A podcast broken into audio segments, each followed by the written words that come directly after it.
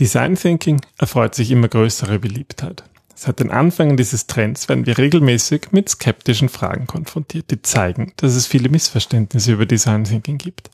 In mehreren Episoden wollen wir die häufigsten Mythen, die uns immer wieder begegnen, besprechen und Antworten geben. In dieser Folge geht es um die Frage, ob Design Thinking nicht längst gescheitert ist. Und in diesen Tagen, in denen wir vor allem online arbeiten müssen, stellt sich die Frage, ob Design Thinking überhaupt noch funktionieren kann. Willkommen beim Design Thinking Podcast. Mehr Erfolg und Spaß im Unternehmen. Hier gibt es Tipps und Tricks aus dem Beratungsalltag von Ingrid und Peter Gerstbach, damit du kreativer und erfolgreicher wirst und mehr Freude bei der Arbeit hast. Und jetzt geht's los. Viel Spaß! Hallo und herzlich willkommen zum Design Thinking Podcast. Wir sind die Gerstbachs und wir stehen für Arbeit in Gelb. Und was das genau bedeutet und wie ihr damit mehr Erfolg und Spaß bei der Arbeit habt, erfährt jede Woche im Podcast. Hallo Ingrid. Hallo Peter, hallo liebe Hörer. Schön, dass ihr wieder da seid. Mhm. Jede Woche in unserem Podcast, das freut uns besonders, dass wir auch immer ja, viele Zuschriften bekommen und viele Leute kennenlernen dadurch. Das ist eigentlich ganz spannend. Und heute widmen wir uns einer Frage, die ja, die man hin und wieder nicht gestellt bekommt, aber es ist halt mir so mit immer wenn es ähm, ein, ein Thema gibt, was sehr im Trend ist, dann gibt es natürlich auch viele, die sagen, es ist ja Blödsinn, es wird absolut übertrieben, das kann ja gar nicht funktionieren. Hm. Design Thinking als Wunderwaffe. So ist es. Es klingt ja auch irgendwie sehr verlockend. Es braucht alles einfach ein paar Tage. Du hast den Prozess, du durchläufst den Prozess und am Ende hast du wahnsinnig viele tolle Innovationen. Weil das Versprechen von Design Thinking lautet ja auch, Design Thinking ist ein neuer Weg, um kreativ Probleme zu lösen. Aber ähm, das, was viele vergessen bei Design Thinking, ist, ähm, dass es nicht allein um das Thinking geht. Also es geht nicht allein um das Denken. Das ist zwar wichtig, ein ganz wichtiger Teil, aber ähm, es muss raus aus dem Kopf und die Dinge müssen auch umgesetzt werden. Vor allem, wenn wir Dinge verändern wollen. Und ich glaube, wenn es irgendwie heißt, dass Design Thinking gescheitert ist oder gar tot ist, dann liegt das oft daran, dass das, dass dieser zweite Schritt nicht gemacht worden ist, dass man irgendwo stehen geblieben ist bei dem Prozess und bei dem Ablauf oder vielleicht irgendein tolles Möbelstück in einen Raum zu stellen. Ja, ja, das klingt doch auch irgendwie super und du hast dann ähm, viele Post-its, es ist bunt, es ist laut, yeah. Und ich meine, welches Unternehmen kann sich heute noch leisten, nicht innovativ zu sein und Innovation wirklich hohe Priorität zu geben, zumindest so im Außenbild und oft auch im Innenbild? Wir arbeiten zurzeit ähm, auch gerade online bedingt viel an Visionen und viel an, wie geht's weiter, wie kann es weitergehen. Und Innovation ist so eines dieser leeren Worte, die oft fallen. Wir müssen innovativ sein, weil damit, glaube ich, auch ganz oft die Hoffnung verknüpft ist, Innovation, innovativ zu sein, diesen Vorsprung zu haben, ja, um, um die Dinge anzupacken. Aber das ist, das reicht einfach nicht alleine. Also Innovation als, als leeres Wort, als Bedeutung motiviert auch nicht, weil es schon so abgegriffen ist. Und ich glaube, das trägt auch noch dazu bei, dass der Hype um Design Thinking langsam aber sicher verblasst. Ja, das werden wir sehen, oder? Das ist so die Frage der Episode. Verblasst er tatsächlich. Aber gut, ein Hype. Ein Spoiler. ein Hype ist ja, ähm, kann immer was Gutes und auch was Schlechtes haben. Was, glaube ich, wichtig ist zu unterscheiden, ist, wovon sprechen wir eigentlich, wenn wir über Design Thinking sprechen? Wir sagen ja häufig, Design Thinking ist ein Mindset und ist ein Ansatz mit, mit vielen Prinzipien, ist eine Denkweise und das, glaube ich, ist die, ist auch im Kern wichtig, um diese Frage beantworten zu können. Genau, da liegt eigentlich auch dieser Hauptunterschied. Für viele ist Design Thinking ein einfacher Prozess, der ja hilft zu verstehen, wie man ein Problem angehen kann. Und dann fallen oft Schlagwörter wie Nutzerorientierung, iteratives Arbeiten, kollaborative Zusammenarbeit. Und das steht zwar oft im Fokus, aber wenn du es nicht lebst, wenn du nicht davon überzeugt bist, wenn du es nur als Teil eines Prozesses siehst, dann kann es nicht funktionieren, dann kann es nicht greifen, weil wir reden hier von Denkweisen und von einer tief verwurzelten Kultur. Die kann man nun mal nicht an einem Tag ändern. Also das merken wir auch immer, wenn wir Trainings machen oder wenn wir Beratungen in Unternehmen machen und die sagen, das hat uns gefallen, der Workshop, das müssen wir auch lernen. Und das ist natürlich schön, wenn dann sozusagen es daraus auch zu, zu, wenn neue Mitarbeiter kommen, die das lernen wollen, die so arbeiten lernen wollen. Aber das dauert halt auch. Das ist nicht getan. In einen Zweitageskurs zu gehen mit vielen Kunden arbeiten wir eigentlich Monate hm. ähm, und das ist auch Monate viel Arbeit, weil es eben ein, ein neues Denken ist. Ihr Verständnis entsteht einfach erst durch kontinuierliche Anwendung und ähm, also Peter und ich sind überzeugt oder haben das jetzt auch seit 2010 eigentlich nur so erlebt, dass der einzig wirkliche Weg, wie das funktioniert, wie man ein wirkliches Verständnis aufbauen kann, passiert, wenn ihr mit Experten einfach an, an Projekten arbeitet. Weil das, was wirklich zählt, ist, dass der Teufel ja gerade bei Design Thinking im Detail steckt. Ja, also es sind subtile Unterschiede, Herausforderungen, Stakeholder, die Dinge sagen, aber eigentlich auch nichts sagen. Und da äh, steckt viel Menschenkenntnis darin, da, da steckt viel zwischen den Zeilen lesen können und eben das, was ich immer predige schon fast, ihr müsst wissen, welche Methode ihr zu welchem Zweck bei welchem Team einsetzt, um die Maximalwirkung zu erzielen. Und das ist einfach, das ist nicht, weil wir so schlau sind oder weil wir es besser können, sondern weil wir einfach nichts anderes machen, als Design Thinking als Mindset anzuwenden, umzusetzen, zu predigen, zu tun, zu machen. Und das halt einfach schon eine sehr, sehr lange Zeit. Mhm. Und da ist es halt so, das braucht natürlich ein bisschen Zeit, dass es tatsächlich wirkt. Und so wie du sagst, brauchen wir halt auch echte Projekte, echte Themen, an denen wir arbeiten. Sonst sind diese Details, ja. Äh, in denen, in, in, denen eben so viel steckt, die kommen da nicht heraus. Wir können nicht mit fiktiven Themen Design Thinking jetzt einmal machen und das tatsächlich funktioniert. Also wenn man das macht und wenn man sozusagen seine 0815 Vorgehensweise hat, das ist tot, würde ich sagen. Ja, das funktioniert Gott sei nicht. Dank, ja. ja. Also weil, weil also du kannst Probleme erst dann lösen, wenn du das Problem wirklich selber erlebt hast, weil dann spürst du, warum die, woher die Motivation kommt, etwas zu ändern, woher diese Energie kommt und einfach zu sagen, na ja, nehmen wir mal an, ähm, wir haben da ein Problem, das wir verbessern wollen. Warum, warum sollte ich meine Zeit darin investieren? Ja, da wird nie diese Energie da sein, die notwendig ist. Nur um eine Methode zu lernen, die vielleicht ähm, ja gerade sehr modern ist, das dafür ist die Zeit wirklich zu endlich. Ja, und dann kommen wir auch zum zweiten Punkt. Es reicht auch nicht aus, einfach nur dieses Problem zu haben. Ich muss ja auch wirklich den Willen haben, es zum, zu lösen. Ich muss wirklich experimentieren. Ich muss wirklich ins Prototyping kommen. Und diese Prinzipien sind für Design Thinking total wichtig und die dürfen wir nicht vergessen. Ja, es braucht eben diese Kultur des Experimentierens und viele Unternehmen, mit denen wir sprechen, gerade zu Beginn sagen, ja, also ähm, das wissen unsere Mitarbeiter, wir wollen da ja auch eingehen, wir wollen lernen. Oder auch auf der anderen Seite, wir werden oft gerufen, weil die Mitarbeiter sich nicht trauen, Prototyping auch wirklich zu betreiben.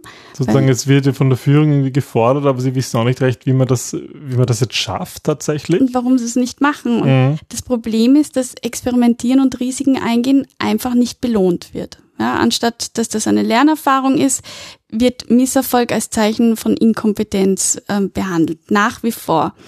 Aber Innovation ist nun mal per se riskant und Wachstum durch Versuch und Irrtum zu fördern bedeutet einfach, dass man auch den Menschen die Freiheit geben muss, zu lernen und das nicht auszulachen, das nicht zu ändern, da nicht irgendwie herumzuschrauben. Mhm. Ich finde es ja auch lustig, wenn du in LinkedIn ähm, schreibst über, über dass es eben das Lernen wichtig ist und dass das wichtiger ist als Perfektion, dann weiß ich schon davor, da gibt's mindestens einen Kommentar, der schreibt, na ja, aber Genauigkeit ist schon auch wichtig. Und das ist ja nicht das, was du sagst, dass es nicht auch wichtig sein kann. Aber, aber das ist so. Ja, ich das, hatte. Das kommt Immer. Ja, ich habe ähm, sogar schon einmal überlegt, dieses Thema gar nicht anzusprechen, aber eigentlich merkt man da erst, wie relevant, wie wichtig das ist, ähm, weil mich mal ein Herr in eine Diskussion versucht hat zu verwickeln, ob ich nicht einen Plan hätte, wie er scheitern kann. Also da muss es ja irgendein Protokoll geben da muss es irgendeine Methode geben. Und ich habe ihm halt versucht, Mut zu machen und zu sagen, probieren Sie es einfach mal aus beginnen Sie vom kleinsten Schritt. Tu es einfach. Es geht wirklich, es geht ums Tun, ums Machen und nicht um das Ergebnis. Und mit diesem Mindset einfach mal losstarten. Okay, also er stellt sich das jetzt fiktiv vor. Ähm, er hat da jetzt ein Projekt, sagen wir mal, und er tut einfach. was soll er dem Chef sagen? Und das, das ist dann so skurril ähm, geworden, weil es so, so aus der Luft herausgegriffen war, dass ich am Ende mich gefragt habe, ich habe mich nicht mehr ausgekannt. also, und ja. Geschwindigkeit ist aber so viel wichtiger als Perfektion. Ja, dieses Made in Germany, das war ja früher so der Slogan ähm, als Garantie für Qualität. Natürlich hat Perfektion gerade in der Massenproduktion Vorteile, gar keine Frage. Aber in der Innovation tötet Perfektion Ideen, Motivation und Kreativität. Mhm. Und es nimmt so viel Zeit in Anspruch in einer Zeit, wo wir keine Zeit haben. Ja, da wo wir auch immer glauben, nicht Zeit zu haben, dass wir nicht mal Zeit haben, das Problem zu verstehen. Mm. Ja. Mm. ja, ist sozusagen die Frage, in, in diesem Hintergrund, das heißt, wenn jemand behauptet, Design Thinking funktioniert nicht oder Design Thinking sei tot, ist natürlich die Frage, okay, können wir Design Thinking eigentlich noch retten? Ähm, weil ich glaube halt, wenn sich Unternehmen nicht wirklich auf diese Methode einlassen, dann wird sie tatsächlich sterben. Ja, Unternehmen investieren viel in neue Methoden, sie stellen neue Mitarbeiter ein und das alles in der Hoffnung, dass das reicht dann, um die Ideen zum Leben zu erwecken. Aber sie vergessen den Menschen dann auch die Werkzeuge in die Hand zu geben, Prozesse bereitzustellen, mit denen Innovation erst wirklich möglich werden kann. Mhm. Es ist super, wenn ihr Ideen im Kopf habt, aber sie nützen da oben nichts. Niemand wird, es, ich sage in letzter Zeit immer, weil mich das selber so berührt, es sterben viel zu viele Menschen mit der besten Idee in sich. Und das mhm. ist so schade, weil es gibt so großartige Ideen, so großartige Menschen. Es ist wäre gar nicht, es wird ja gar nicht so viel fehlen, diese mhm. Idee zum Leben zu erwecken. Aber es reicht halt nun mal nicht, das Unternehmen einen coolen Raum zur Verfügung zu stellen, wobei das ist schon. Das ist schon mal auch ein, um eine unbegrenzte Anzahl von Post-its um, und ein paar Sitzsäcke in den Raum zu werfen und zu sagen, so, und jetzt Innovation, Marsch. Das, ja, du musst Design Thinking als ein Mindset verstehen, ja, du und, musst da wirklich dran arbeiten. Und wenn man es nicht macht, ja, dann wird das auch wieder sterben, dann wird das ein Trend sein, der kommt und geht und irgendwann wieder gehen, ja. Natürlich, weil, weil eben also wir sagen ja immer, Design Thinking ist ja, also ich sage das immer, Peter dann meistens böse, ist ja ein bisschen so das trojanische Pferd, um Empathie in Unternehmen hineinzuschmuggeln. Ja, also Design Thinking ist eine großartige Methode, ein großartiger Prozess, aber für uns ist es eben Empathie so verwandelt, also für mich, so verkleidet, dass Menschen das auch annehmen können und mm. beginnen zu integrieren. Mm. Und da, daran, daran scheitert es halt oft. Ja. Wenn wir mhm. Design Thinking eben als ein Mindset verstehen, an diesem Experimentieren arbeiten, an der Empathie arbeiten, ja, ich glaube, dann kann die Methode auch sehr gut den Zweck erfüllen. Mhm. Aber diese Frage, ist Design Thinking tot? Oder vielleicht sagen wir mal nicht tot, sondern im Winterschlaf, ähm, das ist halt aktuell noch eine ganz eine andere Frage, denn jetzt während der Covid-19-Pandemie ist ja irgendwie alles anders und das betrifft halt auch ganz stark Design Thinking, zumindest Design Thinking so, wie wir es bisher kannten. Ja, und Hand aufs Herz, wenn wir ganz ehrlich sind, Peter und ich, ähm, wir vermissen das alte Design Thinking sehr und wir haben seit der Pandemie, ich glaube, ein na, paar Workshops hatten wir, die wirklich Design Thinking Workshops waren, aber mit sehr mulmigem Gefühl und es ist wirklich schwierig. Also ihr könnt Ansätze verwenden, aber ähm, Design Thinking, so wie wir es kennen, was machst du bei Design Thinking? Get out of the house, red mit den Kunden, beobachte sie, ähm, sprich mit den Leuten, erzähle Geschichte. Hm, also wenn du jetzt jemanden auf der Straße ansprichst, wird schon mal schwierig. Die Leute sind natürlich da reservierter, zumindest so ganz klar, was so ja, im Frühjahr, jetzt ist es wahrscheinlich wieder ein bisschen leichter geworden, aber auch wenn man nicht draußen mit Fremden spricht, im Raum, man muss einfach aufpassen. Hm. In Teams hitzig zu diskutieren, zum Design hin gehört auch irgendwie dazu, dass man sich vergisst und dass man einfach macht. Peters und Lieblingspunkt im Übrigen. Ja, aber, aber das ist halt nicht erlaubt, du musst immer Maske, Abstand, du musst an so viele Dinge denken. Du kannst nicht einfach um den Tisch herum oder an unserer beschreibbaren Wand Sache herum angreifen, weil man dann wieder, also es ist einfach, es sind schon Einschränkungen, prinzipiell geht's. Natürlich funktioniert Design Thinking auch mit Abstand und Maske. Design Thinking in einem Workshop-Raum, also physisch, ist einfach schwierig und das mhm. wird auch noch länger so bleiben. Aber wir haben ja auch schon viele Episoden gemacht über Design Thinking online.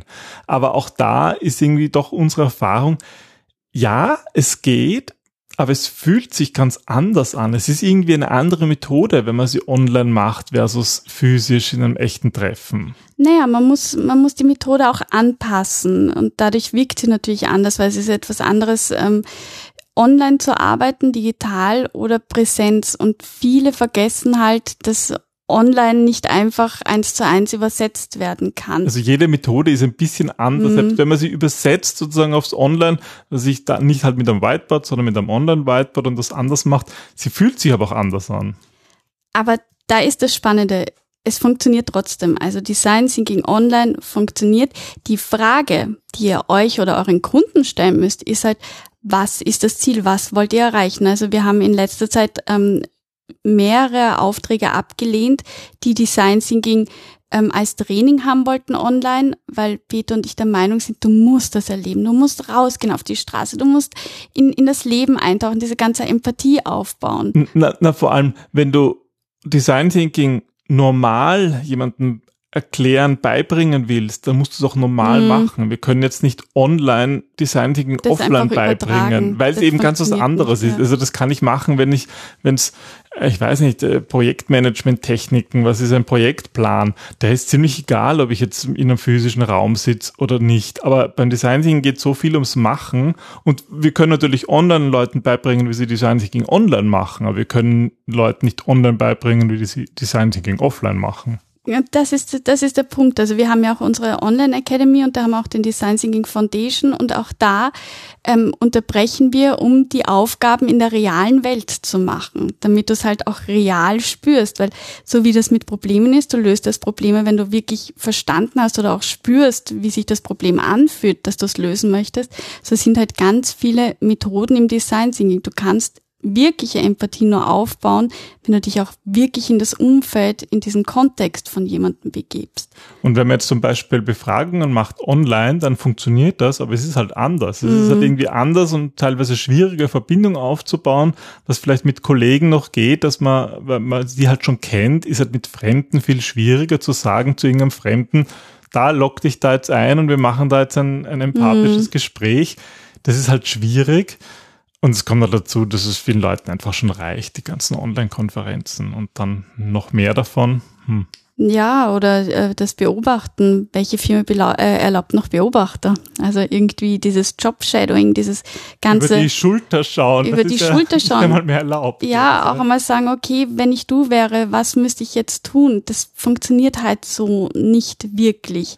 Aber ich finde, was hat schon super funktioniert, wenn es um Software geht. Also ich sehe zwar ja. nicht, wie der mit seinem Computer interagiert, aber mit Screensharing sehe ich halt ziemlich genau, wo er klickt. Und wenn man dazu halt auch ähm, ähm, per, per, per, per Videokonferenz eben verbunden ist, dann sieht man auch ein bisschen seine Reaktion halt, wenn die Kamera an ist und was er sagt und so. Also man kann halt andere Dinge plötzlich sehr gut machen. Und das ist das Thema, worauf ich vorher hinaus wollte. Du kannst ähm, online nicht Design Thinking Präsenz lehren oder lernen, aber du kannst wunderbar online mit Design Thinking gewisse Probleme lösen. Mhm.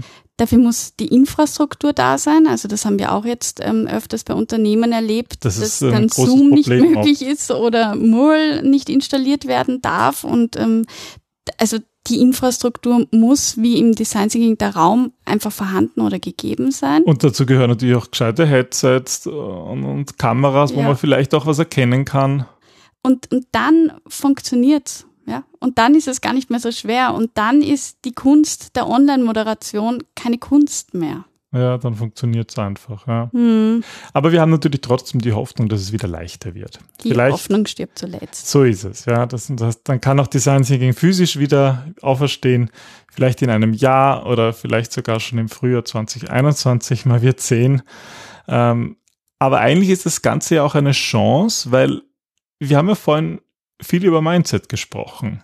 Und das ist ja sowieso etwas, was länger braucht. Mhm, also wir stehen ja vor einem Trend, der nicht neu ist, sondern der einfach angekurbelt worden ist. Und ich habe es auch in meinem letzten Blog geschrieben, viel wichtiger als einfach dieses ähm, auf Situationen zu warten, ist, dass du reagierst auf eine Situation. Und jetzt ist nun mal die Situation da, dass wir Design Thinking online erleben Punkt. Und jetzt ist die Frage, wie reagierst du darauf? Du könntest sagen, nee, Design Thinking ist doof, das ist auch eine Reaktion. Oder du nutzt, wie Peter eben gesagt hat, auch die Chance und sagst, okay, ich bleib dran. Ich weiß, das ist ein Mindset, um großartige Innovationen zu schaffen. Es ist ein gutes Feld, um viel auszuprobieren, neues Wissen aufzubauen, neue Erfahrung. Und es kann auch spontan erfolgen. Ich kann mich jetzt viel freier, viel schneller mit anderen zusammensetzen. Das ist auch etwas, was wir schon, glaube ich, in einer der ersten Episoden äh, während Corona gebracht haben oder gesagt haben. Was halt in dieser Pandemie plötzlich möglich ist, es ist eigentlich eine gute Übungswiese, ähm, schnell äh, zu entscheiden und auszuprobieren, weil wir müssen derzeit zu viele schnelle Entscheidungen treffen. Mhm. Es kommt irgendwie eine neue Verordnung raus, die irgendwie in zwei Tagen gilt und plötzlich muss die, die Firma anders agieren. Also, und wir müssen so viele Entscheidungen treffen, obwohl wir nicht das Wissen haben und auch nicht die Erfahrung. Und das sind eigentlich gute Übungsfelder mhm. für das Design Thinking. Und das funktioniert ja auch. Ja, die Leute werden kreativ, die Leute machen mhm. einfach und finden Lösungen. Und das ist eigentlich eine super Übung für das Mindset und das werden wir alle noch sehr gut brauchen können, wenn dann auch wieder die ein normales Arbeiten möglich ist und wenn man wieder Design Thinking möglich ist, so wie wir es gewohnt waren. Und es wird wieder möglich sein und es wird sich aber trotzdem anders anfühlen, weil ähm, das Leben ja eine Spirale ist und wir entwickeln uns Gott sei Dank immer weiter und wir werden die Erfahrung aus der Online-Welt wieder in die Präsenzwelt mit übernehmen können. Und das ist eine Chance. Es ist der Erfolg dort, wo ihr beginnt, auf die Dinge zu reagieren und zu machen und euch nicht unterkriegen zu lassen. Hm, das ist doch ein, ein schöner Ausblick. Auf den freue ich mich schon. Dann wünschen wir euch viel Spaß in der Online-Welt. Ganz genau. Und bis zum nächsten Mal. bis bald. Tschüss. Tschüss.